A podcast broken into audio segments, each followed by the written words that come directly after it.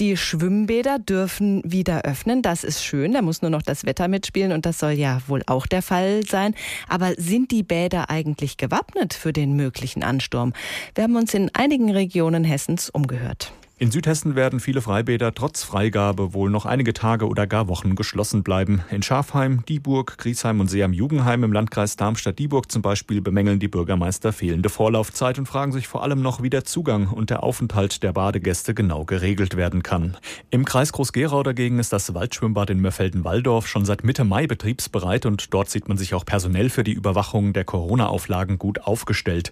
Ähnlich die Lage in Heppenheim an der Bergstraße, wo die Stadtverwaltung das Freibad auf jeden Fall gerne öffnen will, gerade aber noch an einem Besucherkonzept arbeitet.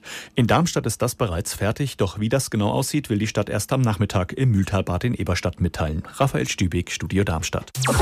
Die Stadt Hanau hatte schon früh angekündigt, eine Freibadsaison wird es hier in diesem Jahr nicht geben. In den beiden Freibädern der Stadt steht deshalb noch das Wasser aus der Vorsaison. Das ist verdreckt, darin schwimmen Laub und Blätter. Um Geld zu sparen, wurde hier einfach nichts gemacht. Jetzt wird hinter den Kulissen überlegt, die Bäder doch noch im Sommer zu öffnen. Aber erstmal will sich die Stadt intern beraten, lohnt sich der Aufwand überhaupt? Fest steht, sollte Hanau seine Bäder öffnen, dann wohl frühestens in vier Wochen. Etwas schneller könnte es in Gelnhausen gehen. Hier hatte sich ja eine Bürgerinitiative engagiert für die Freibadöffnungen. Aber auch hier will die Stadt erst schauen, wie viel Aufwand betrieben werden muss, um das Bad zu öffnen. Direkt am Montag kann hier also noch nicht geschwommen werden. Aus Hanau Heiko Schneider.